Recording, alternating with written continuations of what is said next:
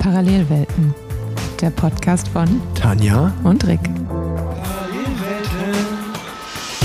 wenn der Morgen beginnt, dann bin ich schon. Ah, Intro. Bonjour, hallo und herzlich willkommen auf de, aus dem hohen Norden Frankreichs, äh, wo ich mich gerade in den letzten Vorbereitungen für ein historisches Ereignis befinde. Hallo nach Köln, Rick Zabel. Hello everybody. Denn wir nehmen das zweite Mal ähm, über Internet auf, übers Internet und sitzen uns nicht gegenüber. Ähm, ja, wie Tanja schon gesagt hat, sie sitzt in Frankreich, in Nordfrankreich, ich sitze in Deutschland. Und ähm, Tanja hat hier schon wieder richtig Stress gemacht wegen der Aufnahme, weil ich ein paar Minuten zu spät war und sie da jetzt einen riesen Affen gemacht hat, dass sie ja zur Massage muss. Ähm, Tanja, wie, wie sieht's aus? Wie lange können wir jetzt aufnehmen? Also theoretisch haben wir jetzt wahrscheinlich nicht mal mehr 45 Minuten, ähm, bis ich los muss. Aber vielleicht kann ich das ja auch noch ein bisschen rauszögern. Und vielleicht haben wir uns ja auch gar nicht mehr zu sagen. Wir, doch, Wer doch. weiß. Ich glaube, ich glaube, wir haben uns viel, viel zu erzählen. Äh, ich, kann, ich kann ja einfach mal, ähm, also ich wäre auch 15.30 Uhr, wäre ich eigentlich da gewesen. Ähm, es sah gut aus, aber, Aber, aber ich, musste, ich musste mein Rad zu, zu Bo-Bikes bringen, ähm, weil da, da habe ich eine gute Story heute mitgebracht, eine, eine abgefahrene Geschichte. Ich würde sogar so weit gehen und sagen, dass die Oberaffen geil ist. Und äh, ja, dann bin ich gespannt, hau raus. und ähm, ja, aber äh, im Nachgang dieser Geschichte musste ich dann zum Radladen meiner Wahl hier in Köln nach Bo-Bikes und äh, mein Rad dort hinbringen. Da muss ein bisschen was repariert werden. Und dann äh, ist meine Familie natürlich hungrig. Und als, als Familienvater, da, da sorgt man sich um die. Und da habe ich den natürlich auch noch so gutmütig wie ich bin äh, beim, beim Dönerland. Äh, Nee, beim Kebabland. Beim Kebabland, äh, das berühmte Kebabland in Köl- Köln-Ehrenfeld, ähm, der Stammladen von Jan Böhmermann. habe ich gedacht, ach, da gehe ich hin, da schmeckt der Adana Dürim, kann kann ich jedem empfehlen. Schmeckt da super. Und ähm, dann bin ich da hingegangen. Dann ist mir aber aufgefallen, dass man da nur mit Bargeld bezahlen kann, gar nicht mit Karte. Dann bin ich gegenüber zu dem äh, EC-Automaten gegangen. Dort hätte ich aber 6 Euro bezahlen sollen fürs Geld abheben. Und da habe ich gesagt, das ohne mich, macht keiner. ohne mich, da bin ich raus. Dann habe ich gegoogelt, wo die nächste Sparkasse ist. Die war ein Stückchen, dann bin ich dort zu Fuß hingegangen, habe da Geld geholt, bin dann zurückgegangen und habe dann zwei Adana-Dürren geholt für die liebe Leonie und mich. Und äh, durch diese ganze Geschichte bin ich dann jetzt äh, effektiv 15 Minuten später gekommen. Also zwar Kosten, aber keine Mühen gescheut, um deiner Frau ein vernünftiges Mittagessen auf den Tisch so zu sieht's stellen. aus. So sieht's aus. Traum, Mann, Rick Zabel. Wie immer wird unser Podcast präsentiert von Rose Bikes. Ja, und ich habe zwei gute News für euch da draußen dabei, denn äh, die meisten von euch wissen es sicherlich schon. Wir haben es das ein oder andere Mal schon erwähnt, aber ich sage es gerne noch einmal. Rose Bikes hat einen neuen Store in Köln aufgemacht. Der befindet sich am Kaiser Wilhelm Ring 34. Schaut dort mal vorbei. Ich bin da schon das eine oder andere Mal mit dem Rad vorbeigefahren. Sieht von außen top aus. Sogar noch besser, wenn man innen drin steht. Ähm, und die zweite gute News, die ich für euch dabei habe, ist, dass ihr mal rosebikes.de auschecken solltet. Denn einige Modelle äh, sind wieder verfügbar. Also für alle diejenigen, die jetzt lange auf ein Rad gewartet haben, geht mal auf die Webseite. Ähm, viele Modelle sind wieder verfügbar. Ihr könnt euch ein Rad bestellen. Und ähm, ja, spätestens dann äh, im Winter anfangen oder spätestens im Frühjahr nächsten Jahres. Ähm, deswegen äh, sch schießt auf jeden Fall mal auf der Webseite vorbei, checkt es aus. Und falls ihr in, mal in Köln seid oder in Köln wohnt, checkt auch den äh, Rose Store in Köln auf dem Kaiser Wilhelm Ring 34 aus. Ähm, das war's. Das waren die zwei Good News des Tages. Wie, wie ist denn das Essen äh, in Nordfrankreich? In was für einem Hotel bist du? Äh, unser Hotel heißt Kiriat in irgendeinem Ah, Industriegebiet, glaube ich. Ähm, ja, ich meine, es ist ähm, essbar, sagen wir es mal so. Aber ich würde es nicht als, äh, als Gourmet-Essen einstufen. Aber es macht satt und es kommt pünktlich. Von dem her will ich mich nicht beklagen. Lass mich raten, es gibt Reis oder Pasta mit Hähnchen. Hey. Nein, tatsächlich tatsächlich gab es gestern sogar Fisch.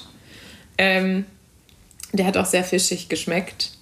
Ähm, Ja, der, aber nicht wirklich gut. Aber wie gesagt, der kam schon satt. frisch aus den Kirchen. Aus Ja. den Kirchen. Wahrscheinlich. Ist ja nicht so weit. Ähm, ja, aber. Ja, nee, aber. Nee, aber sonst, also unser Hotel, wir haben drei Kissen. Also, um hier mal das Hotel-Rating von äh, anderen Radprofis zu nutzen. Das Hotel auf Fall, geht auf jeden Fall richtig gut klar. Es gibt drei feste Kissen, äh, die sehr angenehm sind. Das Bett ist sehr angenehm. Die Dusche ist groß und heiß und hat den perfekten Wasserdruck. Von dem her, ähm, es gibt keinen Grund, mich zu beklagen. Ich bin, ich bin sehr zufrieden mit der Hotelauswahl. Ich bin ja so ein Regenduschen-Typ, muss ich sagen. Also für mich sind Regenduschen äh, absolut, wenn das, wenn das gegeben ist, ab, also ist so gut wie nie gegeben, aber bei einer Regendusche, da bin ich ja immer glücklich, muss ich sagen. Da bin ich tatsächlich gar kein Fan. Ich bin sogar jemand, der, sollte es eine Regendusche geben, diesen Regenduschenkopf nie nutzt. Wieso das denn? Und nur mal. Ja, aber ich, ich finde halt, da kriegt man nicht diesen perfekten Wasserdruck hin, den man mit einem normalen Duschkopf hat, sondern es wird dann immer durch die Fallhöhe ein bisschen zu weich. Und ähm, dann muss ich sagen, dass ich mich meistens nur in die Nesseln setze, weil ich den normalen Duschkopf benutze. Und dann muss man ja eigentlich immer in die andere Richtung drehen, um den, diese Rain Shower zu nutzen. Und wenn ich dann ausmache, dann drehe ich meistens so ein Stückchen zu weit und dann ist der erste Schwung Wasser, der rauskommt, kalt. Und dann ist es immer so kurz der Abschluss, wenn ich die Dusche ausmache, dass ich nochmal von diesem Rain Shower so einen wirklich kalten Rain Shower bekomme, bevor ich mich äh, aus der Dusche raus bege begebe. Deshalb absolut kein Fan von, von Rain Shower Duschen. Siehst du, haben, haben, wir, haben wir das auch mal besprochen. Ich, ich habe übrigens Ja. erfahren, seitdem ich verheiratet bin, ähm, hat Leonie mir einmal erzählt, die hat mir beim Duschen zugeguckt. Und dann hat sie danach gesagt, dass ich nicht gut duschen kann. Ich kann das nicht. Dann habe ich gesagt, wie, wie kann man nicht duschen können? Und dann meinte sie so, naja, es macht überhaupt keinen Sinn, was du machst. Du stellst dich unter die Dusche, machst Wasser an und dann kommst du halt wieder raus. Und dann sage ich so, ja gut, aber was soll ich denn anders machen? Dann sagt sie, ja, du nimmst halt maximal ein bisschen Shampoo in die Haare und einmal im Körper und ja, wäsch dich halt an den üblichen Stellen. Und dann denkst du, dann denkst du, das war's, aber das muss man auch schon ein bisschen, da muss man sich auch Zeit für nehmen und das gründlich machen. Und äh, also das hat sich für, bei mir hat sich das noch nicht so, also ich, da war das erste Mal, als ich gehört habe, dass ich anscheinend falsch dusche. Das heißt, du hast in, in welchem Alter deine Körperpflege entdeckt? Also ich, ich habe davor noch nie gehört, dass ich gestunken habe, deswegen hat mich das auch gewundert, dass ich, dass ich äh, angeblich mich falsch dusche. Aber ich, ich glaube, es gibt einfach einen Unterschied zwischen der, der Thema Parallelwelten wieder. Das ist nämlich auch eine Parallelwelt, wie Männer und wie Frauen duschen. Weil ich glaube, äh, ihr, ihr Weiber, äh, um da einfach auch mal alle über einen Kamm zu scheren und richtig schön zu pauschalisieren, ihr, ihr macht da einfach einen riesen Bohai drum. Also früher, Nee, früher also, im Mittelalter gab es ja auch äh, keine 46 Soaps und Waschduschen. Obwohl ich, da sind wir wieder im Hoteldusche, da bin ich sehr happy, weil wenn es da, wenn es da, äh, da wird da ja unterschieden zwischen ähm, Bargel für den Körper, Shampoo und dann bin ich auch so ein Typ, wenn es dann Conditioner gibt, ei, da bin ich, aber da mache ich mir aber den Conditioner noch in die Haare. Also da muss ich sagen, da spreche, entspreche ich dann überhaupt nicht dem Rollenbild, das du anscheinend hast.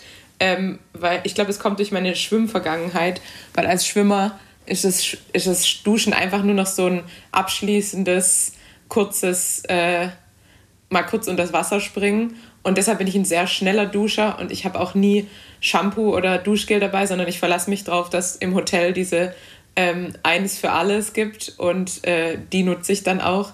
Also ich bin da total simpel und ein, ein sehr schneller Duscher. Und ich würde sagen, auf jeden Fall bei uns im Haushalt bin ich der schnellere Duscher. Ah, okay. Na, Das heißt, hier muss, hier muss ich leider dein Rollenbild zerstören. hätten, hätten wir das auch mal geklärt. Ähm, das war ein etwas langes Intro ähm, für, für die Folge, aber ähm, viele wichtige Dinge wurden erklärt und geklärt. Ähm, ich glaube, seit der letzten Folge, das ist ja jetzt Parallelwelten Nummer 9, ähm, ich glaube September-Ausgabe, wir sind sogar am letzten Septembertag, der 30.09. Und äh, Zum Glück, mein Datenvolumen ist nämlich aus. und ich glaube, wir werden heute die Weltmeisterschaften ein bisschen äh, Revue passieren lassen. Dann einen Ausblick geben auf unsere kommenden Rennen, beziehungsweise ich habe nur noch eins und mich interessiert, was bei dir los ist, weil du bist ja bei Paris-Roubaix dabei, der ersten Teilnahme der Frauen. Und dann werden wir vielleicht auch ein Genau. bisschen über das Männerrennen sprechen. Und Ja. ähm, vielleicht so ein bisschen Thema Off-Season. Ähm, Thema bei mir ist sicherlich so Münsterland Giro, ist mein letztes Rennen der Saison und Abschied mit André. Und ähm, ja, ich glaube, und ich habe, wie gesagt, ich, und ich habe eine crazy Story mitgebracht, ähm, die, die ich äh, auch noch erzählen kann. Aber ich würde mal sagen, wir fangen gerne, gerne, sorry, ich bin immer noch ein bisschen erkältet und muss deswegen manchmal so husten.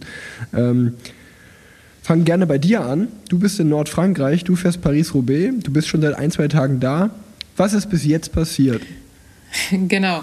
Also der Weg hierhin war ja bisher relativ steinig und lang, äh, denn die erste Ausgabe von Paris-Roubaix sollte eigentlich letztes Jahr im April schon stattfinden, wurde dann verschoben auf den Oktober aus Gründen, die wahrscheinlich jedem mittlerweile bekannt sind. Äh, Corona. Und ähm, dann wurde es vom Oktober wieder auf den April 2021 verschoben. Und im April 2021 wurde es dann wieder auf den Oktober 2021 verschoben. Und jetzt soll es endlich passieren. Ähm, nach einer sehr langen Wartezeit und nach insgesamt 125 Jahren Paris-Roubaix der Männer soll es dieses Jahr dann auch ein Paris-Roubaix der Frauen geben, nämlich am Samstag. Die allererste Ausgabe und äh, ich habe Glück und darf mich ähm, an die Stadtlinie stellen und äh, übers Kopfsteinpflaster jagen. Und ja, wir haben bisher, ich bin am Dienstag angereist, ähm, dann sind wir am Mittwoch so einen kleinen Recon gefahren, eigentlich so von den letzten elf Pavé-Abschnitten und einmal durchs Velodrom. Und heute haben wir dann nochmal die Startrunde. Also wir fa- fahren, fahren ja nicht wie die Männer. Ähm, eigentlich die, also wir fahren keine zwei, ich glaube 285 sind es bei den Männern, sondern unser Rennen sind nur 116 Kilometer. Ähm, davon ist dann aber auch der Großteil tatsächlich Pavé. Und wir haben so eine kleine Stadtrunde durch den Stadtort und äh, die haben wir uns heute nochmal schnell angeschaut und den Weg in das erste Kopfsteinpflasterstück, weil das wahrscheinlich auch das Entscheidendste sein wird, ähm, an welcher Position man dann tatsächlich auch ins erste Kopfsteinpflasterstück fährt. Vor allem, da es ja am Samstag zum ersten Mal seit 2002 nass werden soll bei Paris-Roubaix. Und ähm, auch dann wird es, glaube ich, sehr entscheidend, äh, was natürlich grundsätzlich entscheidend ist, wo man ins Kopfsteinpflaster reinfährt, aber erst recht, wenn es eben rutschig ist ähm, und man wirklich eigentlich nur eine gute Linie wählen kann, dann ähm, wird es noch entscheidender, an welcher Stelle man da reinfährt. Deshalb haben wir uns schon mal die Anfahrt ins erste Kopfsteinpflasterstück angeschaut und ähm, wissen jetzt hoffentlich, wie wir uns äh, in, richtige, in die richtige Position bringen, um dann auch im Rennen noch eine Rolle zu spielen, äh, wenn es dann wirklich in die heiße Phase geht. welches, welches ist denn das erste Kopfsteinpflasterstück bei euch Frauen? Nach Achenberg das, oder? Bei uns ist, äh, genau, bei uns ist das, sieb, das sieb, der 17. Sektor. Also ihr fahrt, fahrt ihr dann sozusagen da, wo man normalerweise aus dem Troe-Darenberg rauskommt, ähm, auf dieser breiten Straße durch den Wald und dann biegt ihr dann irgendwann rechts ab und dann geht's ins nächste rein, da wo der Bahnübergang ist, der berühmte. Mm, Genau, da ist ein Bahnübergang und so ein, ähm, so ein Kraftwerk. Genau, ja genau. Genau. Also da fahren wir aufs erste Kopfsteinpflasterstück und ähm, warte, ich kann auch mal gucken, wie das heißt, wenn ich es finde. Ähm, Da ist ein Männer... Horn, Horneing Avant oder sowas. Wie? Horneing Wie? Avant sag, heißt sag diese- doch mal die- bitte. Horna Avant wahrscheinlich Mhm, oder sowas auf Französisch. Ähm, und das ist der, das erste Kopfsteinpflasterstück. Ähm, das ist sogar relativ lang. Also hier, hier ist beschrieben mit 3,6 Ja, das ist Kilometern. ewig. Es geht nie vorbei. Genau. Also Genau. da, da ist bei den Männern äh, schon immer richtig äh, Vorselektierung und eigentlich so das frühe Finale geht da los. Also wie bei, wie Ja. bei, wie bei den Frauen, be- beim Frauenrennen schon bei Lüttich, Bastogne Lüttich, wo ihr auch das Vorgeplänkel weglasst und einfach direkt in die heiße Phase reingeht, macht ihr das Genau. auch bei Paris-Roubaix. Ja, also ich glaube tatsächlich, weil ähm, wir fahren ja sozusagen dann erstmal die Local Lab und dann sind, haben wir schon 35 Kilometer und dann sind es ja wirklich nur noch 80 Kilometer ins Ziel. Und zu dem Zeitpunkt, also wenn man aus dem ersten Kopfsteinpflasterstück rauskommt, sind es 75. Und wie wir von manchen Damen wissen, äh, fahren die auch mal gern ein Solo, das länger ist als 100 Kilometer. Also spricht, finde ich, nichts dagegen, dass ähm, ab da auch schon eine kleine Gruppe durchkommt und das Rennen dann unter sich entscheidet. Deshalb glaube ich tatsächlich, dass die Position in dieses Kopfsteinpflasterstück vor allem bei Nässe einfach sehr, sehr, sehr entscheidend sein wird und eventuell halt auch schon die Vorentscheidung für ähm, ja, das Endergebnis sein wird. Also ich, ich freue mich ungemein, mir das Samstag, äh, es kommt ja live im Fernsehen auch, ähm, mir, das, mir das anzuschauen. Und ähm, also gerade auch durch ja, die Wettervorhersage, muss man ja einfach sagen, wird es, glaube ich, echt äh, episch. Und ähm, Ja. ich bin selber noch nie, noch nie im Regen gefahren. Ähm, bin ich auch ehrlich gesagt nicht traurig drum, weil trocken ist es schon sauhart. Ähm, aber ja, ich glaube, ihr, ihr hättet euch es nicht spektakulärer aussuchen können. Und ich bin, ich bin mir ziemlich sicher, dass eigentlich ab dem, gerade weil- gerade durch die Nässe dann, was, also wie gesagt, ich bin jetzt noch nie nass gefahren, aber man hört ja mal so Geschichten von vielen. Also ich habe mit meinem Papa schon mal gesprochen, der schon mal gefahren ist, als es nass war. Ähm, oder auch mit André Greipel, der schon mal äh, bei der Tour de France eine nasse Roubaix-Etappe gefahren ist. Da wird eigentlich so gesagt, du, ab dem ersten Pflasterstück hast du deine Position und dann fährst du ähm, einer Reihe, einer äh, oder die perfekte Ja. Linie hintereinander her, weil sobald du versuchst zu überholen, äh, gibt es ein hohes Risiko, dass du halt wegrutscht oder stürzt. Und ähm, dementsprechend ist eigentlich Position aufs erste Pflasterstück alles, äh, um das Rennen vorne mitzufahren. Äh, da wird es ja sicherlich einen riesen Positionskampf dann geben. Und äh, gleichzeitig, äh, ja, also wie gesagt, ich glaube, ähm, das, am Sonntag, wie ist es, beim, beim Männerrennen sieht es gar nicht so schlecht aus, habe ich gehört. Das habe ich, damit habe ich mich tatsächlich noch gar nicht beschäftigt, weil ähm, da sind wir dann schon auf dem Weg nach Großbritannien. Okay. Ähm, das weiß ich tatsächlich gar nicht. Ich kann mal, ich habe ja hier das lokale Wetter. Also bei mir steht jetzt Samstag sowie Sonntag 100% Regenwahrscheinlichkeit. Sonntag auch, aber ja, Okay, also aber inwieweit das dann sich für, für den Rennzeitraum Ja, äh, ja, ja. Auch, auch Regen bedeutet, weiß ich natürlich, weiß ich natürlich jetzt nicht. Ja, also ich glaube, es wird für alle Radsport-Fans da draußen ein absolut krasses Wochenende, weil ich glaube, wie du gesagt hast, seit 2002, sorry, seit 2002 hat es nicht mehr geregnet und ähm, ja, ich denke, ähm, da wird man Bilder sehen, die man ganz, ganz lange nicht gesehen hat, weil ich kann mich noch gut daran erinnern, 2002, diese Bilder mit George Hincapie, wie er so alle komplett voller Schlamm äh, auf Platten Ja. da rumgefahren und das waren ja wirklich äh, absolut äh, Bilder, die im Kopf haften bleiben. Äh, ich denke, wir werden dasselbe am Wochenende auch erleben wieder. Ja, also ich meine, dreckig werde ich gern, gar kein Problem. Ähm, ich hoffe nur, dass ich auf dem Rad bleibe. Und ich meine, ich glaube, Roubaix ist ein Rennen, wo in- immer ein bisschen Glück dazu gehört, äh, was Defekte angeht und Voll. Stürze. Ähm, deshalb, ja, fingers crossed, dass äh, das alles gut geht. Aber ansonsten freue ich mich einfach äh, drauf, jetzt endlich nach den vielen verschobenen ähm, Versuchen, äh, dass es dann am Samstag doch tatsächlich endlich für uns auch äh, ja, Alle Alle heißt, was Paris-Roubaix angeht. Ja, ich, ich sende dir auf jeden Fall hier von mir ähm, persönlich ein paar gute Vibes rüber, weil ich muss sagen, dass ich bei Roubaix bisher, ich glaube, ich hatte einmal einen Platten ähm, bei, und einen Sturz auf vier, auf vier Ausgaben. Also ich bin viermal gefahren, Ja. bin alle viermal auch ins Ziel gekommen, da wo ich so sehr persönlich ein kleines bisschen stolz drauf bin. Und Ja. ähm, also ich, bin- ich bin auch noch nie, äh, also ich bin einmal von den vier Ausgaben so ins weite Finale reingekommen. Da hat es dann aber auch am Ende nur für Platz 51 gereicht. Also das war mein bestes Ergebnis, glaube ich, bei Roubaix.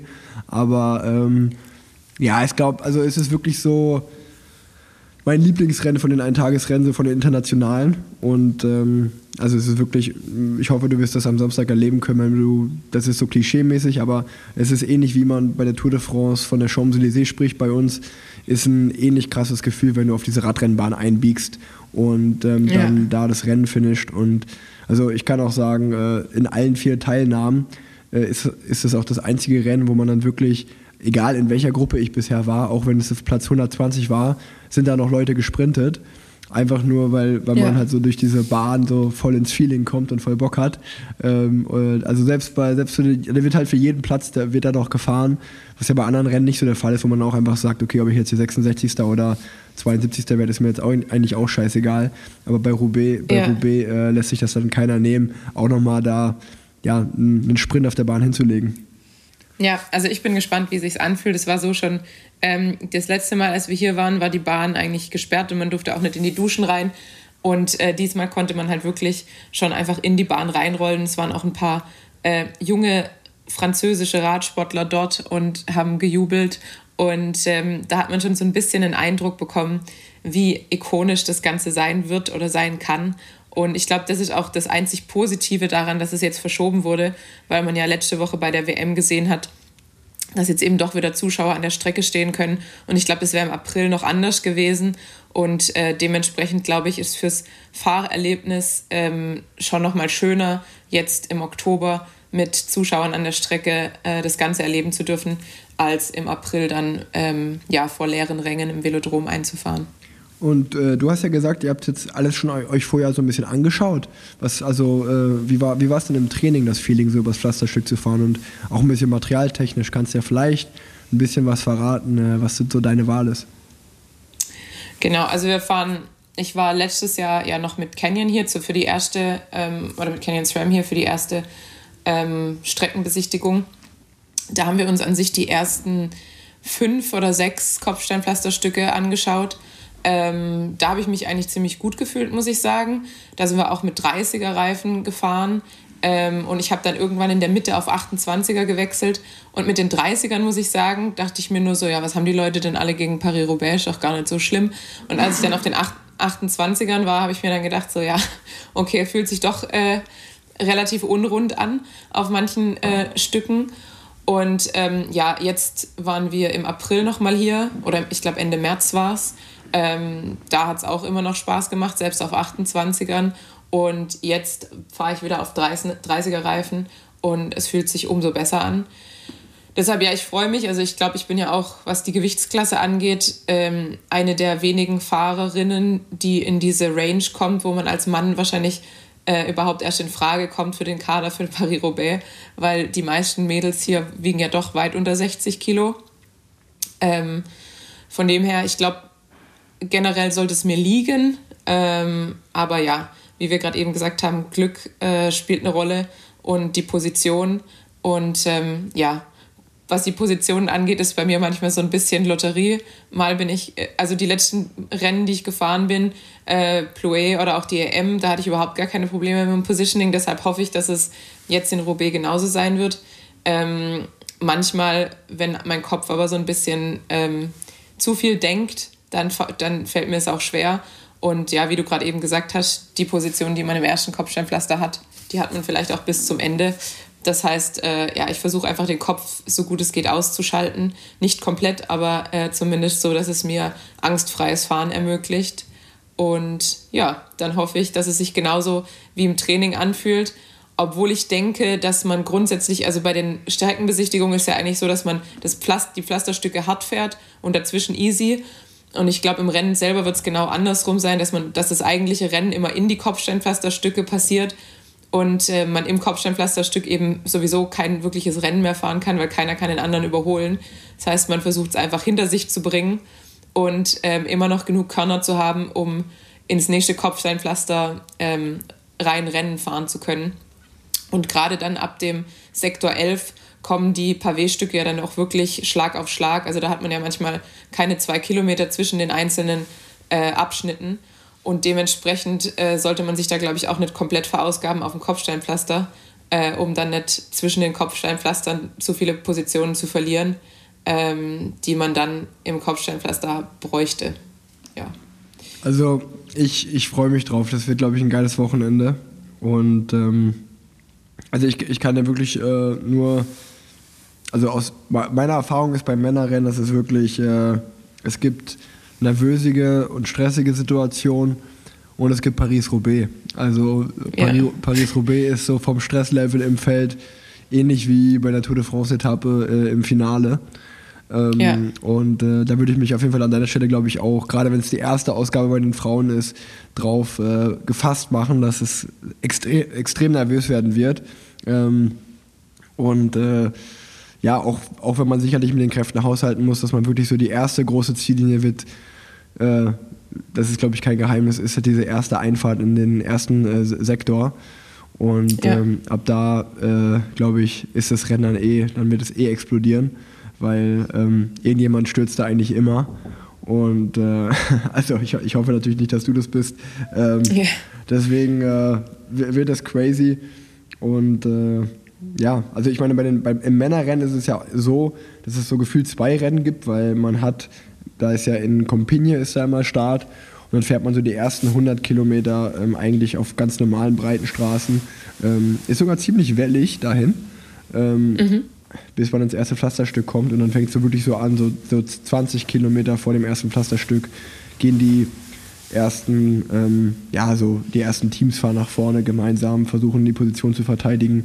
Es ist auch immer ein Riesenkampf, um in die Spitzengruppe zu kommen, weil, ja, wenn man in der Spitzengruppe ist, da ist Paris-Roubaix eines der wenigen Rennen, wo du auch aus der Spitzengruppe gewinnen kannst, weil du nie weißt, was hinten passiert. Und ja, einfach dieser Vorsprung, den du da schon mal hast, äh, wenn dann äh, eigentlich nur noch die Stärksten von hinten kommen und du bist vorne in der Gruppe kann, und hast einen guten Tag, kannst du vielleicht noch relativ weit mitfahren. Ähm, deswegen, äh, wenn man, ich denke auch, weil du gesagt hast, ihr fahrt eine Anfangsrunde und dann dauert es so 40 Kilometer, bis ihr, bis ihr aufs erste Pflasterstück gehen werdet, dass das auch un, unheimlich schnell werden wird, ähnlich wie Männerrennen. Ja. Und ich kann dir einen Tipp geben noch, ähm, äh, weil du auch gerade die, die, die Duschen angesprochen hast. Ähm, ich wusste das nicht bei meinen ersten drei, drei Teilnahmen und beim vier, bei der vierten Teilnahme, Teilnahme war es Zufall. Ähm, die Duschen in Roubaix, die sind halt wirklich immer auf nach dem Rennen. Diese ganz ikonischen, du hast ja schon ein Foto jetzt auch gepostet, gestern oder vorgestern aus den Ja. Duschen, ähm, wo dann immer auch die Sieger an die Dusche angebracht werden, also die, die Namen auf so einer, auf so einer ähm, Platte. Und ähm, die Duschen sind mega geil und da sind ganz viele Fotografen, die da warten, um halt einen geilen Shot zu machen. Und ich bin die ersten drei Mal, als ich Paris-Roubaix gefahren bin, einfach halt wie bei jedem anderen Rennen, einfach in meinen Teambus, zu meinem Teambus gefahren, habe mein Rad da abgestellt, bin duschen gegangen, habe mit meinen Teamkollegen geschnackt.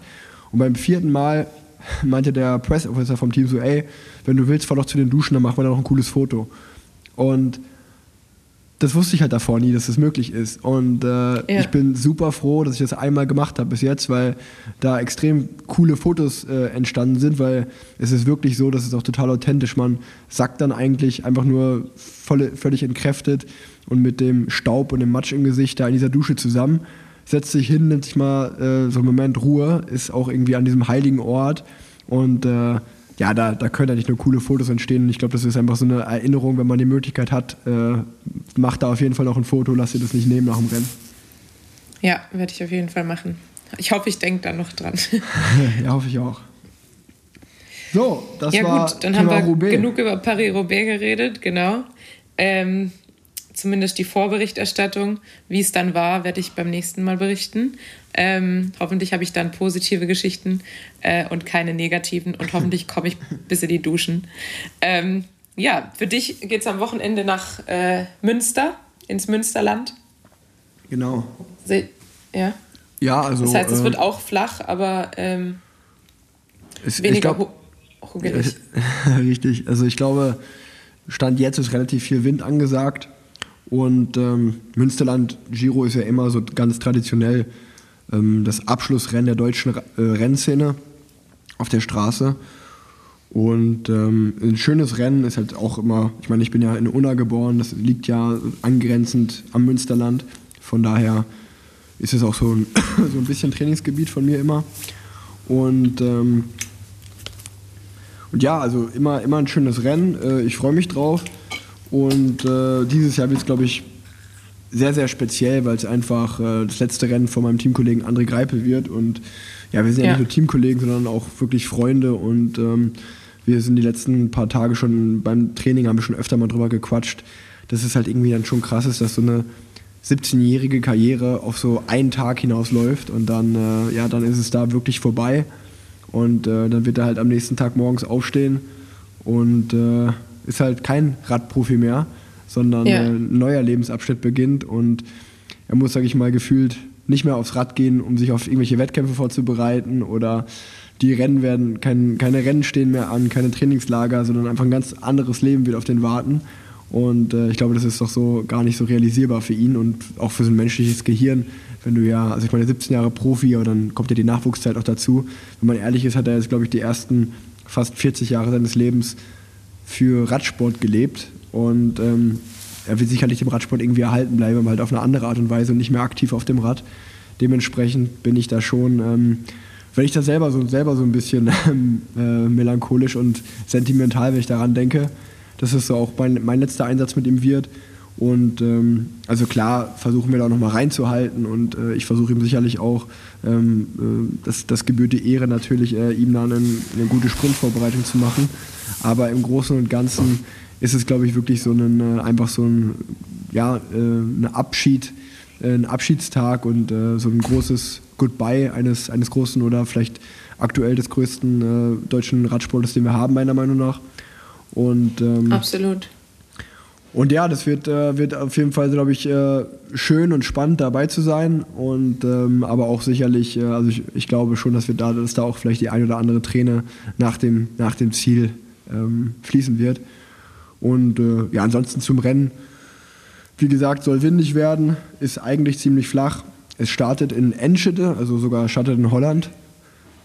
Und ähm, dann fahren wir durch ja, durchs Münsterland durch und es ist normalerweise ist ja auch äh, im Münsterland Giro immer so ein bisschen Roubaix-Flair, weil man über einen Schlossplatz fährt, wo Kopfsteinpflaster ist. Aber äh, Ja. aufgrund der Corona-Regelung ähm, ist dieses Jahr, glaube ich, in Münster Nienberge Ziel. Also es ist auch ein anderes Finale als sonst. Ähm, dementsprechend werden wir uns das sicherlich Samstag äh, vor der Anreise äh, oder wenn wir nach Münster anreisen, nochmal kurz die letzten zwei, drei Kilometer schnell angucken, ähm, damit wir da auch vorbereitet sind.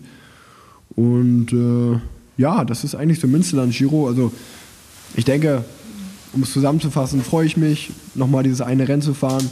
Bei mir ist jetzt, wenn man ehrlich ist, auch die Saison ist eigentlich nach der Tour ist es so ein bisschen vor sich hingeplätschert und ist so langsam ausgelaufen.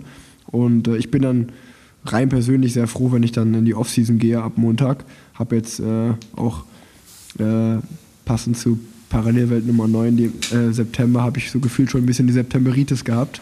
Äh, klassische Radsport, klassische Rad, Radfahrerkrankheit, dass man äh, nicht mehr so die allerhöchste Trainingsmoral im September hat. Und äh, ja, dementsprechend bin ich für mich persönlich froh, wenn ich dann in die Offseason gehe. Aber ähm, über allem oder über der sportlichen Leistung und über allem wird, glaube ich, einfach so dieses äh, Farewell von, von André stehen. Ja. Ja, und wie ich heute gesehen habe, äh, ist Max Walscheid bei Paris-Roubaix und nicht in Münster am Start. Das heißt, es gibt zumindest keine Schlägerei am Ende des Rennens. Ja, aber dann, äh, vielleicht ist das einfach nur verlagert, weil äh, Florian Seneschal fährt ja auch Paris-Roubaix, Ja, fährt auch Roubaix. Gehe ich mal von aus. Von daher wird es vielleicht einfach da äh, äh, Round Number Two geben zwischen einem, zwischen einem kleinen Faustgefecht zwischen den beiden. Ja, das Gute ist, äh, ich habe ja schon erwähnt, ich bin schon auf dem Weg nach Großbritannien, weil wir am Montag direkt in der Rund Rundfahrt starten. In die ehemals OVO Ladies Tour, jetzt heißt es, glaube ich, AJ Bell Ladies Tour. Ähm, und dementsprechend äh, geht es für mich direkt weiter und für mich ist die Saison auch noch nicht vorbei. Ich habe noch ein paar Rennen auf dem Plan. Also, wie gesagt, dieses sechs Tage Etappenrennen ähm, ist es und dann noch zwei Eintagesrennen in Holland, ähm, bis es dann am, ich meine, es ist der 26. mein letztes Rennen, oder 25. oder 26. Und dann geht es für mich auch erstmal in die Off-Season. Aber meine Aber- Motivation geht auch eigentlich noch, würde ich sagen. Also, Ja, Wahnsinn. Also ich, ich habe jetzt dann 72 Renntage äh, mit Münster.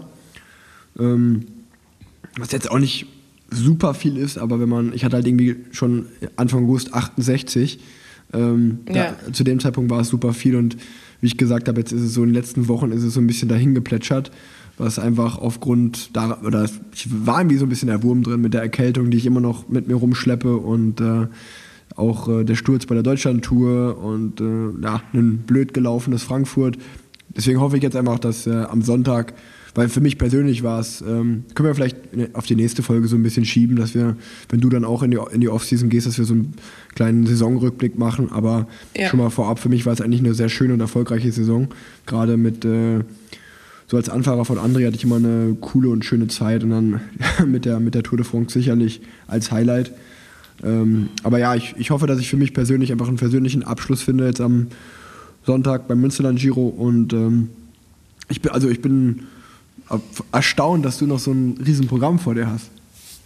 Ja gut, ich glaube, es ist ja so ein bisschen anders äh, bei den Männerprofis im Vergleich zu den Frauenprofis. Und jetzt auch dieses Jahr hatten wir ja so eine relativ große Lücke im, im Sommer, ähm, wenn Olympia und Giro für einen weggefallen sind, dass der Juli eigentlich komplett leer war.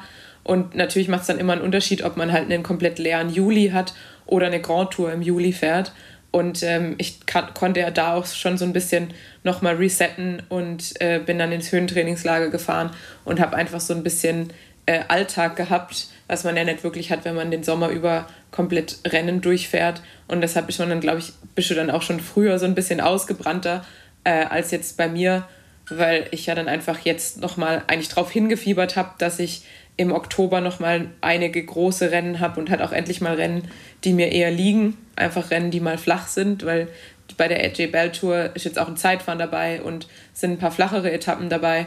Und sonst war ich ja dieses Jahr eigentlich hauptsächlich als Helfer ähm, im Einsatz und bin viel bergauf gefahren, was ja nicht unbedingt zu meinen favorisierten Tätigkeiten äh, im Radsport gehört. Ja, ja, ähm, definitiv. Wir hatten komplett verschiedene ähm, Schedules, kann man sagen. Wir waren auf komplett ja. verschieden. Also unser Jahr sah einfach ganz anders aus. Ähm, und äh, also ich merke bei mir einfach, dass aufgrund des sehr ja, oder wenigen Rennen, die jetzt einfach in den letzten Wochen stattgefunden haben, ähm, und ähm, da muss man sich ja schon noch ein bisschen bewegen, um auch fit zu bleiben.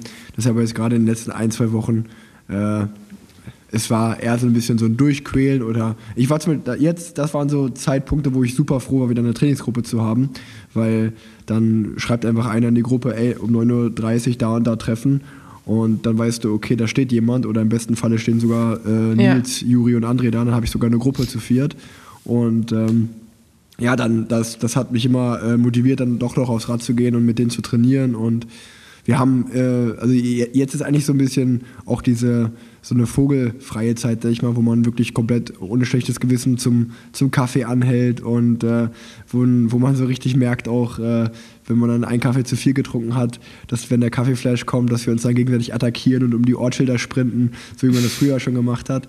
Ähm, von ja. daher macht das, macht das äh, wirklich dann sehr Spaß. Aber es ist dann auch so der Zeitpunkt, wo man, weiß ich nicht, also äh, heute ist vielleicht ein gutes Beispiel, dann komme ich mit 94 Kilometern bin ich nach Hause gekommen. Ich glaube, im Frühjahr oder im Sommer wäre ich dann auf jeden Fall noch die 100, hätte ich noch voll gemacht, einfach so fürs Gewissen. Und jetzt ist dann so ein Zeitpunkt, wo ich mir dann denke, ja, scheiß auf die sechs Kilometer, die machen, die machen den Kohl jetzt auch nicht fett. Ähm, obwohl das ja auch so eine Glaubensfrage ist, habe ich das Gefühl. Also ich bin jemand, ich mache dann immer irgendwie die 100 voll. Ähm, Lennart zum Beispiel sträubt sich ja dagegen, selbst bei, wenn wir mit 99 zu Hause ankommen, dann noch den Kilometer zu rollen. Also ich habe das Gefühl, das ist auch nicht nur so eine saisonale Frage, sondern einfach auch eine Glaubensfrage, was mich immer ganz wahnsinnig macht. Bei ihm, dass die, die längste Tour, die bei ihm bei Strava drin steht, ist 199,3 Kilometer. Und ich sage immer, Junge, warum bist du einfach nicht die 700 Meter weitergefahren? Ähm, aber es ist ihm nicht wirklich wichtig. Also ich habe das Gefühl, das ist so eine richtige Typfrage, ob man da ähm, ja, so einen gewissen Kilometer-Autismus an den Tag legt oder nicht. Ja, voll, voll. Aber ich glaube, ich glaube, damit haben wir dann ja auch schon äh, dann auf jeden Fall für die, für die nächste äh, Ausgabe von Parallelwelten ein äh, geiles Thema, wenn wir über so die Offseason reden und äh, ja, wie über Saisonrückblick. Ähm, da, da haben wir auf jeden Fall noch schöne Themen. Ähm, ich glaube, da sollten wir jetzt vielleicht nicht zu viel drüber sprechen, sondern dann eher in der nächsten Folge. Genau, jetzt können wir, eigentlich ist es auch sehr passend, weil ich bin hier gerade im äh, Hotel, wir sind sozusagen hier die Cannondale Crew, das heißt Valka ist auch hier und Valka hat ja die seit kurzem amtierende Weltmeisterin im Team. Das heißt, wir sind, haben uns gerade eben auch schon auf dem Flur getroffen. Elisa Balsamo ist hier und ähm, ja. ich habe sie im ersten Mal zum ersten Mal im Regenbogen-Outfit äh, gesehen und sie beglückwünscht, ähm, die jetzt auch ihr, ihr passendes Rad dazu bekommen hat.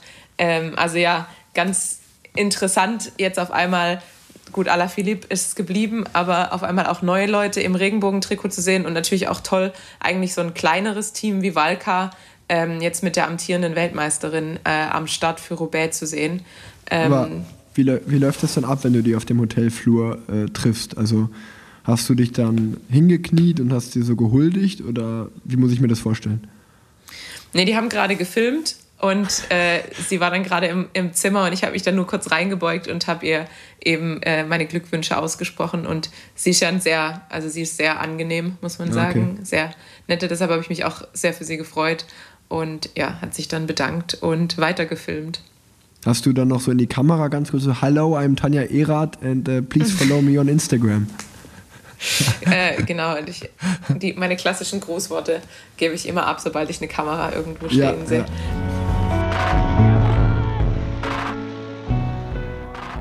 Werbung.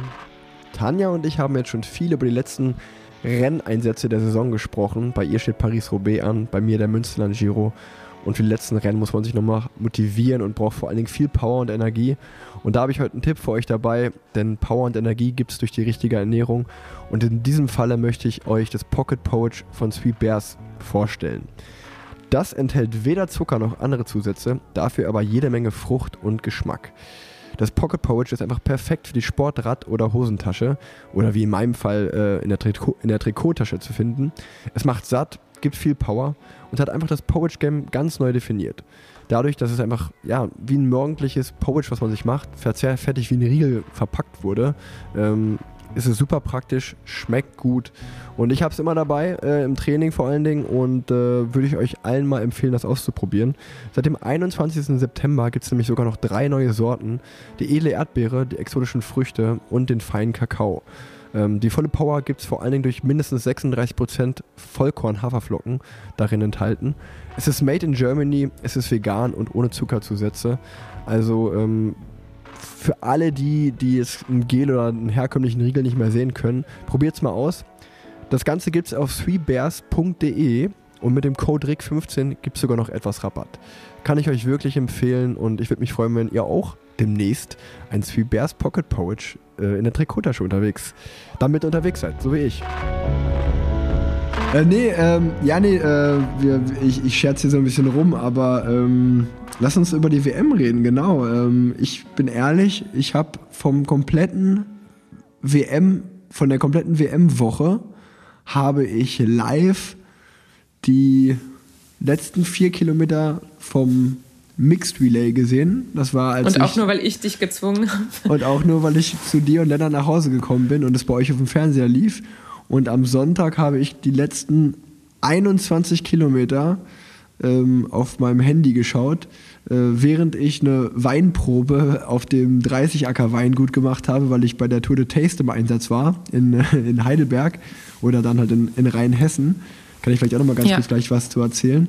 Ähm, und habe nur, also als ich das Handy geöffnet habe, war halt diese 16 Mann Spitzengruppe vorne oder 15 Mann. Und äh, Alaphilippe hat atta- attackiert, ist weggefahren, ist allein Weltmeister geworden. Und ich habe mir nur gedacht, okay, das muss, glaube ich, ein bretthartes Rennen gewesen sein, weil der hat halt einfach attackiert und es hat nicht mal irgendjemand mehr gezuckt. Also es war so, ja, jetzt lass Ja, ihn ich glaub- fahren so. Der ist halt einfach so, da kann halt jetzt keiner mehr mit. Und es war dann Ja, ich wirklich glaube, gefühlt, Nielsen hat noch kurz versucht ranzufahren, aber dann Ja. auch gemerkt, dass da geht jetzt nichts mehr. es war, es war total verrückt zu sehen, da war jeder mausetot. Und Ja. ähm, dementsprechend habe ich dann einfach nur äh, nach dem Rennen äh, meinen, meinen Freund André Greipel angerufen, weil der hat sich im Gegensatz zu mir den kompletten Sonntag freigenommen, um sich ab Start das komplette WM-Rennen anzugucken. Und äh, dann habe ich mich von dem aufklären lassen, was denn eigentlich alles genau passiert ist.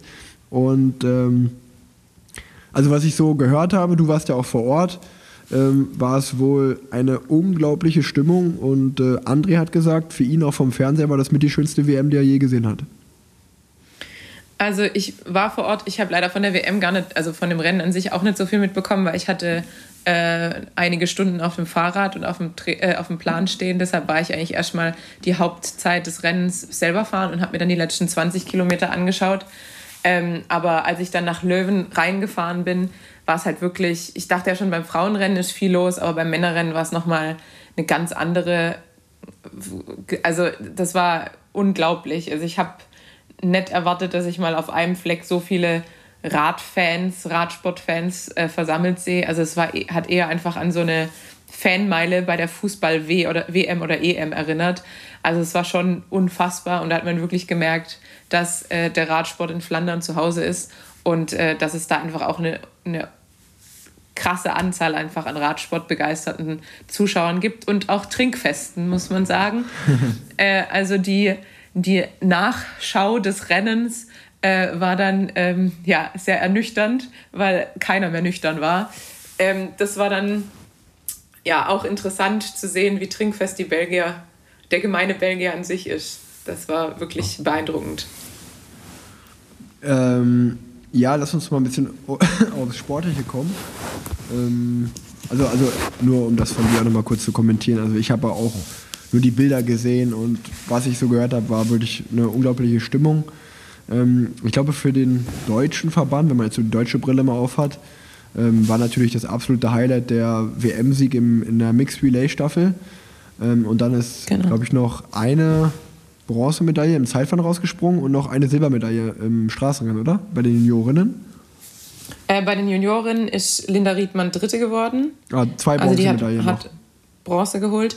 Ähm, und Antonia ähm, ist Niedermeyer, oder? Dritte, genau. Antonia Niedermeyer ist auch Dritte geworden. Ich meine, sie hat, zwei, sie hat Silber bei der EM geholt ja, und ja. Äh, Bronze bei der WM.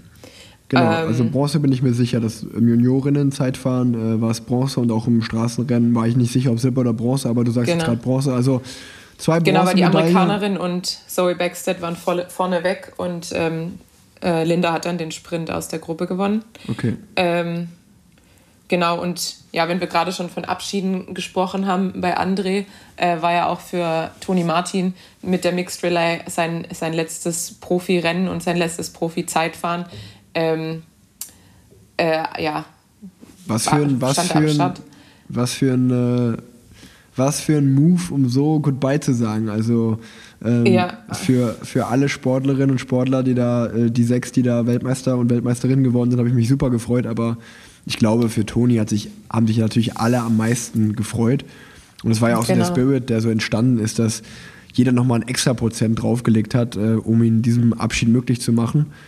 Ähm, ja, das ist schon, ist schon, äh, ist auch ein gutes Thema für die nächste Folge, wenn man mal so ein bisschen vielleicht zusammenfasst, wer alles ähm, aufhört am Ende des Jahres. Also wenn ich so bei mir bei den, bei den Männern äh, schaue, sind das äh, neben Toni Martin, André Greipel, Marcel Sieberg, ähm, Nicholas Roach hört, glaube ich, auf. Also ähm, muss ich mich nochmal besser informieren, aber ganz, ganz viele große Namen und bekannte Namen, die schon ewig dabei sind, hören alle am Ende des Jahres auf. Ähm, es ist schon, ist schon verrückt. Aber ja, um auf die WM zurückzukommen, äh, also es gab ein, eine Goldmedaille beim Mannschaftszeitfahren der Frauen und Männer, Mixed Relay und dann zwei Bronzemedaillen bei den Juniorinnen und ähm, ja, drei Medaillen sozusagen, um es so zusammenzufassen. Ich glaube, die Italiener haben mit Abstand am meisten abgeräumt oder die Italiener ja. und Italienerinnen.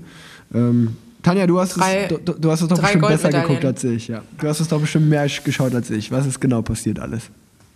Genau, also die Italiener haben drei Goldmedaillen geholt, meine ich, mit ähm, Filippo Ganna im Zeitfahren, äh, Baroncini im, bei den U23 Männern ich hoffe, ich habe den richtigen Namen ausgesprochen und den Namen auch richtig äh, ausgesprochen. Ähm, und dann mit Elisa Balsamo im Frauenrennen. Also schon mal äh, ja, drei Goldmedaillen von sechs sind es insgesamt, oder? Ähm, nee, wahrscheinlich mehr. Mehr. Mehr. mehr. mehr. Äh, aber schon zwei, mal drei an Italien. Bei den, zwei bei den Juniorinnen äh, Zeitfahren Straßenrennen, zwei bei den Junioren im Straßenrennen Zeitfahnstraße, ja. vier dann dasselbe bei den Junioren. Äh, nee, Quatsch, bei den, ja doch, bei den, bei den bei der U23 meine ich. Also dann da nochmal sind wir schon bei sechs, dann Frauen acht, Männer zehn, plus Mixed Relay. Also wahrscheinlich gab es elf, elf Wettkämpfe elf insgesamt, würde ich sagen. Äh, dann geht eine Goldmedaille nach Frankreich für Julien Alaphilippe. Ähm, eine Goldmedaille geht nach Deutschland mit der Mixed-Staffel. Dann nochmal also Glückwunsch an Lisa Klein, Lisa Brennauer, Mieke Kröger, Nikias Arndt, Toni Martin und Max Walscheid. Ähm, dann holt Zoe Backstead ähm, bei den Juniorinnen Gold für Großbritannien. Ist das die Tochter von Magnus Backstedt eigentlich? Ja, und es war ziemlich cool, weil er hat das Rennen kommentiert und Ach, ähm, es war natürlich am Ende nicht mehr wirklich fähig zu kommentieren. Es gibt auch ein äh, sehr cooles Video bei Twitter, wo man ihn eben sieht, wie er völlig ausrastet. ähm, und sein, sein Kommentatorenkollege spricht dann halt einfach die ganze Zeit weiter, aber man hört trotzdem im Hintergrund ihn, also man hört ihn eigentlich so, so weinen, sage Ja, ich jetzt mal. ja, ja. Und das war einfach, sich das anzuschauen, äh, war schon extrem emotional. Ach, ähm, und man hat richtig Gänsehaut bekommen. Ähm, ja, da war auf jeden Fall ein stolzer Papa äh, am Werk. Und der andere Kommentator, ich weiß gar nicht, wer es genau war, meinte, er kennt die Zoe zwar auch schon seit, seit sie zwei Wochen alt ist, aber er wusste, er muss es halt irgendwie jetzt äh, noch halbwegs über die Bühne bringen und hat es auch, muss ich sagen, äh, in ein, eindrucksvoller Manier gemacht. Crazy. Ja, das ist eine schöne Geschichte. Voll. Ähm, dann, Also, wer, wer, wer fehlt uns denn noch? Ah, der Norweger. Bei der Äh, U23, U23 äh, Der Norweger. Norwegen. Der Norweger mit, äh, ich weiß seinen Namen nicht, ehrlich gesagt. Ich auch nicht. Aber ähm, genau, Norweger hat das U23-Rennen der Männer gewonnen. Ähm, und bei den Junioren habe ich auch gar nicht mehr auf dem Schirm. Also ich habe es immer nur aus der deutschen Brille verfolgt, um ehrlich zu sein, oder verfolge natürlich die deutschen Medien. Nee, jetzt haben wir es genau, jetzt haben wir es genau falsch rum gesagt. Baroncini hat bei U23 gewonnen, Norwegen war der Junior, oder? Okay, ja genau, nee, das stimmt, genau so war es. Also Bar Baroncini war der U23-Weltmeister und der Norweger war der Junioren-Weltmeister. Ja. Und ich weiß nur, dass äh, ja, bei den Junioren äh, im Straßenrennen, sowohl im Zeitfahren, glaube ich, waren gute Platzierungen dabei unter den ersten zehn jeweils ähm, bei, von den deutschen Fahrern. Aber ähm, ja, also deswegen, das meinte ich gerade, ich habe es halt aus deutscher Brille verfolgt und äh, deswegen meine ich so zusammenfassend, gab es zwei Bronzemedaillen äh, bei den Juniorinnen plus die Goldmedaille bei der Mixed Relay Staffel. Das war so die Headline für mich aus deutscher Sicht von der WM und natürlich klar, die, die beiden Hauptattraktionen, sowohl das Frauenrennen als auch das Männerrennen, äh, Straßenrennen, war ja total äh, crazy, dass Alaphilippe seinen Titel verteidigt. Das hätte ich, glaube ich, echt nicht erwartet. Ähm, für mich war das so von Art, Colbrelli ähm, die absoluten Top-Favoriten. Und äh, ich war auch, äh, ich hätte, habe auch natürlich Nils Polit äh, als meinem Trainingskollegen, äh, der da sich top darauf vorbereitet hat, äh, eine große Geheimfavoritenrolle zugeschustert. Ähm, der sich ja immer noch sehr ordentlich geschlagen hat mit Platz 16. Und ähm, zum Frauenrennen kannst du vielleicht mehr sagen. Also beim Frauenrennen, ähm, ich glaube, es war fast bei allen Rennen ähnlich, dass es wie so eine Art Ausscheidungsfahren dann auch äh, gegen Ende wurde und dass eigentlich immer noch eine kleine Gruppe angekommen ist, äh, aus der entweder noch mal jemand solo ab, abgehauen ist oder eben äh, sich im Sprint entschieden hat. Ähm, oder zwei Leute weggefahren sind. Also ich glaube, bei der Norweger ist alleine weggefahren, Alaphilippe ist alleine weggefahren. Bei den Junioren waren zwei alleine weg. Bei den Damen ist zum Sprint gekommen. Und da muss man sagen, also ich, ich habe, es war eigentlich fast abzusehen, weil es waren noch viele Italienerinnen in dieser schon kleinen Gruppe. Und Elisa Balsamo ist einfach unfassbar schnell. Und mit dem Leadout, das ihr Elisa Longoborghini gegeben hat, es war einfach, äh, sie musste dann sozusagen gewinnen. Hatte natürlich mit Marianne Voss auch noch eine extrem schnelle Fahrerin am Hinterrad. Aber ähm, ja, dann war es, glaube ich, äh, sozusagen ihre, ihre Pflicht als Italienerin, äh, dieses Leadout auch nach Hause zu bringen. Weil, ähm, also Balsamo, die sind ja dann wirklich ähm, zu dritt von der Gruppe weg gewesen, äh, weil die einfach so ein starkes Leadout gefahren ist. Ja, und ja, ja, ich wollte gerade sagen, also da, den Sprint habe ich, mir- hab ich gesehen und habe auch nur gedacht, wow, was für ein krasses Lied aus. Also Kasia Nievadoma, die die Bronzemedaille im Endeffekt gewonnen hat, ähm, die, Ja. konnte das, die konnte das Rad ja gar nicht halten von den ersten beiden, von den ersten Genau. dreien. Und äh, bei Elisa Longoborghini, als die ausgeschert ist, dachte ich mir so, ach, fahr doch weiter, du hast doch Bronze sicher eigentlich. Äh, ja. Ähm, Aber ich ja, glaube, die hat sich halt so in die Grütze Ja, gefahren äh, voll, mit dem Leadout, voll. dass da dann auch nichts mehr kam. Und das finde ich auch immer, ich glaube, das ist halt auch so ein bisschen das Erfolgsrezept bei den Italienerinnen. Ich wurde das nämlich letzt in, bei Instagram gefragt, mal als Thema, wie wir das eigentlich regeln bei den Nationalmannschaftseinsätzen, wer für we wen fährt, weil wir eigentlich nicht von der Nationalmannschaft, sondern von unseren Teams bezahlt werden. Ähm, aber ich glaube, dass das so ein bisschen auch der Schlüssel zum Erfolg ist, was man ja bei den Holländern sieht, was manchmal nicht so richtig gut funktioniert, wenn man nur Favoriten dabei hat. Ähm, bei, jetzt bei der EM würde ich auch sagen, bei uns hat es gut geklappt, weil halt klar war, okay, Lilly ist unsere Nummer eins und äh, alle fahren für Lilly. Und äh, das hat eigentlich super funktioniert. Und ich glaube, so ist es auch bei den Italienern, bei denen dann halt einfach klar ist, okay, Balsamo ist heute unsere schnellste Frau und dann fährt einfach jeder Vollgas für sie. Und äh, wie man dann auch immer an den anschließenden ähm, Feiern sieht, freuen sich dann halt einfach auch alle, als wäre es der eigene Sieg. Und ich glaube, das ist so ein Voll. bisschen auch der Schlüssel zum Erfolg bei den internationalen Einsätzen der italienischen Nationalmannschaft, dass da halt wirklich Radrennen im Team gefahren wird und ähm, ja, jegliches Ego sozusagen hinten angestellt wird.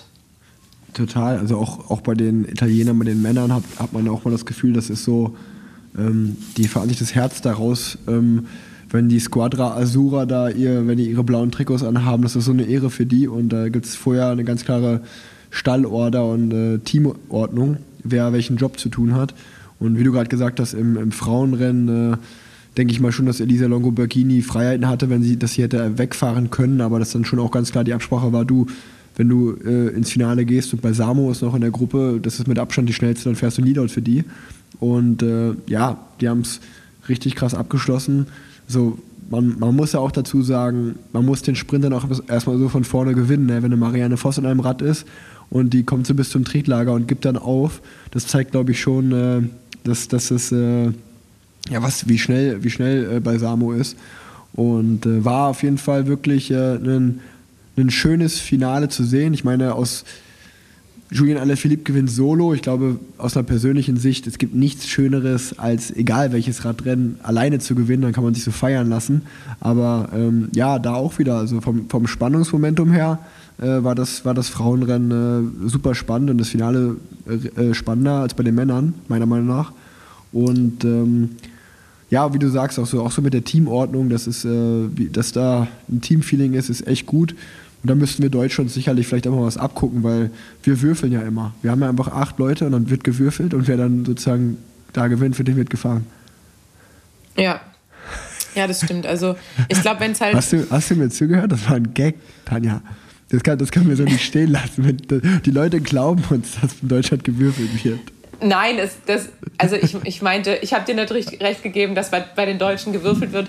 Ich meine nur, ich glaube, dass man sich da was abgucken kann, äh, im Sinne von halt wirklich komplett für einen committen sozusagen. Voll. Und wie gesagt, also ich habe ja auch gemeint, also ich meine, da bin ich ja mit der deutschen Nationalmannschaft gefahren und Lilly hat ja Silber geholt, dass es da halt auch einfach super funktioniert hat. Und ich glaube auch, dass jetzt klar war, okay, Lisa ist unsere beste äh, Fahrerin und alle committen für Lisa. Ähm, ich meine nur, dass, glaube ich, einfach die Italiener jedes Mal wieder zeigen, dass es halt wirklich einfach einen hundertprozentigen Teamplan gibt und der wird ausgeführt. Und äh, wahrscheinlich, weil sie es eben so erfolgreich machen, kann sich da jede Nation eine Scheibe davon abschneiden. Ähm, aber ich habe jetzt nicht dem, dem Würfeln zugestimmt, sondern mehr dem, wir können uns alle was bei den Italienern abgucken, weil offensichtlich kriegen sie das wirklich gut hin. Und äh, ja, wahrscheinlich vor allem die Holländer. Ja, Ja. total. Also wie gesagt, nochmal, um das kurz klarzustellen mit dem Würfeln, das war nur ein Spaß. Auch in Deutschland gibt es eine ganz klare äh, Rangordnung, äh, wer der Kapitän ist und wer der Co-Kapitän ist und der Rest äh, sind Helfer. Ähm, war nur ein kleiner Joke am Rande. Aber ja. Ähm, Aber ich war tatsächlich etwas abgelenkt, weil äh, ich muss jetzt eigentlich schon seit äh, sechs Minuten zur Massage. Und ähm, jetzt weiß ich auch nicht, wie wir weiter verfahren, weil wir sind gerade so mittendrin. Aber ich kann jetzt nicht sagen, dass ich nicht komme. Zehn Minuten machen wir noch, Tanja. Zehn Dann Minuten machen wir dann noch. Haben dann haben wir es abgerappt. Sind, sind dann alle Okay. happy.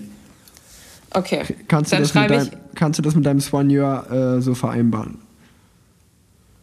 ja, ich versuch's. Also wie gesagt, äh, ihr müsst euch vorstellen, alle Hörer und Hörerinnen, ähm, dass ähm, das nicht so einfach ist, wenn man beim Rennen ist, weil man natürlich ein Schedule hat mit Mittagessen, mit Massage. Und äh, da ist dann jetzt gerade so ein bisschen in der blöden Lage, dass die eigentlich zur Massage soll, aber wir natürlich Podcast aufnehmen wollen. Aber ich verspreche, ich habe auch nur noch zwei Punkte hier auf meinem Zettel stehen. Ähm, und äh, die kriege ich beide ziemlich schnell äh, abgerappt.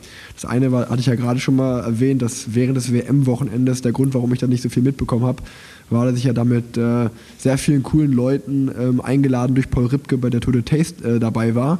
Ähm, und ich da auf sehr viele äh, coole Menschen getroffen bin. Äh, die, die Chin Chin Boys, die auch schon im Podcast zu Gast waren, haben es geführt. Ähm, das Ganze war gesponsert durch äh, Pauls Partner American Express, die Kreditkarte.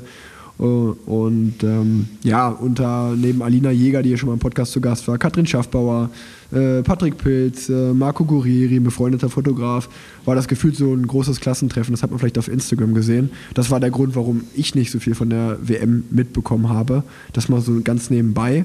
Ähm, Gibt es aber eigentlich sonst auch nicht viel mehr darüber zu erzählen, um ehrlich zu sein. Ähm, ich habe nämlich noch eine, euch eine Story versprochen. Und die Story würde ich vielleicht noch erzählen. Ich halte mich auch, äh, ich halte mich auch äh, ran, damit Tanja dann zur Massage kann. Geht das klar für dich, Tanja? Das geht klar für mich. Ich würde die Geschichte ja auch gern hören. Deshalb hau raus.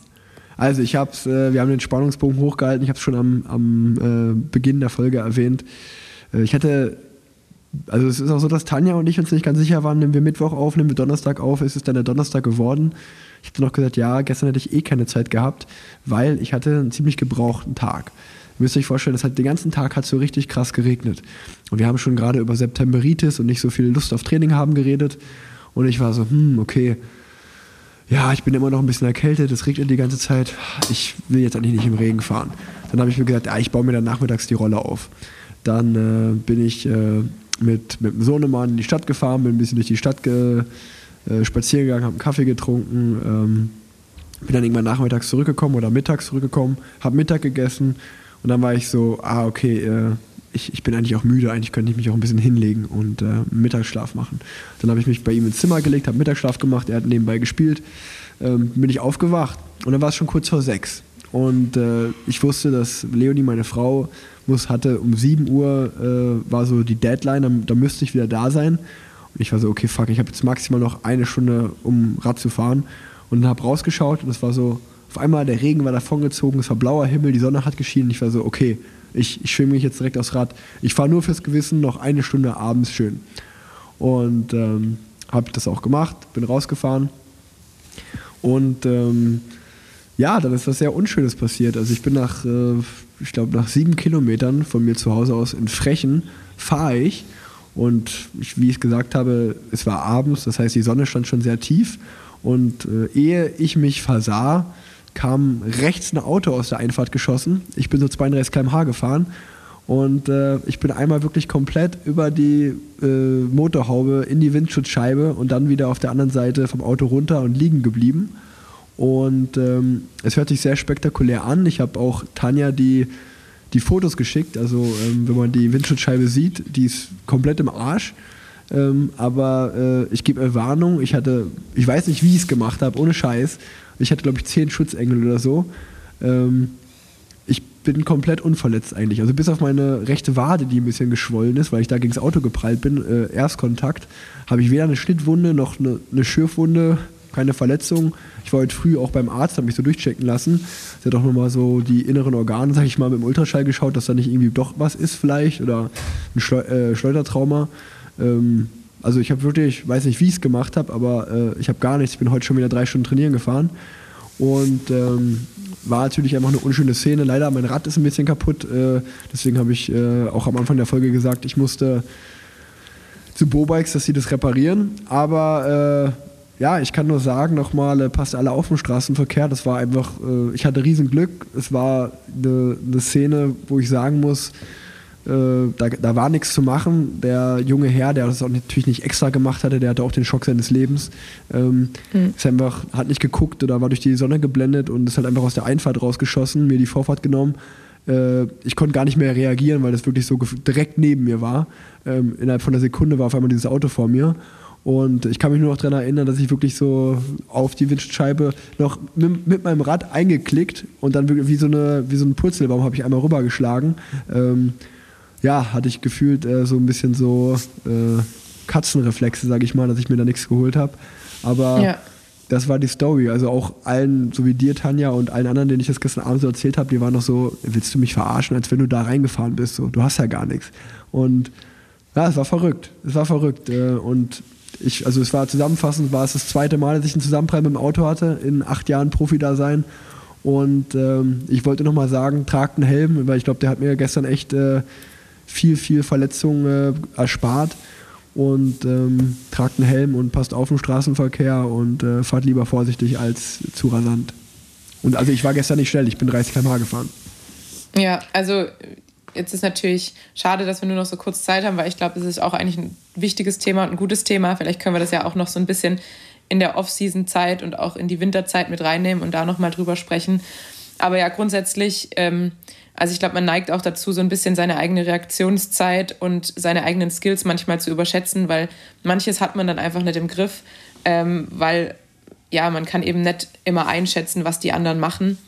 Und ähm, dementsprechend, ja, passt auf euch auf, fahrt lieber defensiv und ähm, ja, zum Glück ist hier nichts passiert, äh, weil sowas kann natürlich auch mal ganz schnell anders ausgehen. Ähm, deshalb gerade in der dunklen Jahreszeit am besten immer mit Licht los und ja, lieber einmal zu viel bremsen als ähm, einmal zu lange aufs Gas drücken. Total, total. Also ähm, ja, äh, das ist vielleicht ein ganz guter Cliffhanger für die nächste Folge, dass wir vielleicht nochmal ausführlicher auch drüber sprechen. Ähm, dann haben wir was. Äh, oder haben wir direkt noch was für die nächste Folge. Ich äh, es ganz schnell noch raus. Mein Mitarbeiter des Monats, damit wir diese, äh, oder Mitarbeiterin könnte es ja auch sein, aber mein Mitarbeiter des Monats ist ganz klar Julien Alaphilippe, der ist Weltmeister geworden, Weltmeistertitel verteidigt. Dann habe ich das von meiner Seite auch noch abgehakt. Hast du einen Mitarbeiter oder Mitarbeiterin des Monats, Tanja? für mich Mitarbeiterin des Monats definitiv Elisa Longoborghini mit ihrem äh, grandiosen Leadout, das Elisa Balsamo zum Weltmeistertitel geführt hat. Und dann habe ich mir nämlich noch drei ganz kurze Sachen aufgeschrieben. Es ist die Herbstzeit, fängt an, man ist melancholisch. Und ich hatte einfach heute die Einge Eingebung, ich gebe euch nochmal so drei richtig schöne melancholische Songs mit, weil ich, ich liebe irgendwie so diese, den Herbst und die Melancholie. Da wäre der erste Song von Drake und Yebba, Yebbas Heartbreak, wird geschrieben Y-E-B-B-A-S und dann Heartbreak. Der zweite Song ist von Pink Floyd, Wish You Were Here. Und ähm, der dritte Song ist von Ben Howard, I Forgot Where We Were. Das sind meine drei Herbst-Melancholie-Songs für euch. Könnt ihr euch vielleicht direkt jetzt im Anschluss der Folge anhören, wenn ihr ein bisschen traurig seid, dass wir so abrupt aufhören mussten. Ähm, das war Parallelwelt Nummer 9 von mir aus. Tanja, ich, du hast die Schlussworte. Ich setze auch, noch, setz auch noch einen Song auf die Liste. Devil Eyes von Hippie Sabotage. Der passt wahrscheinlich auch von ähm, der Melancholie ganz gut in die Reihe. Und es tut mir leid, dass es jetzt so kurz wurde ähm, und ich mich so beeilen musste. Aber äh, bevor ich Ärger bekomme, springe ich jetzt auf die Massagebank. Und ja, vielen Dank fürs Zuhören. Ich hoffe auch, dass die letzten Worte von mir jetzt überhaupt aufgenommen wurden, weil ich sehe jetzt keinen Ausschlag mehr auf meiner ähm, Aufnahme Garish Band App äh, auf meinem iPad. Aber ja, in der Hoffnung, dass es trotzdem funktioniert hat, äh, verabschiede ich mich hiermit und ja, bis zum nächsten Mal. Bye bye.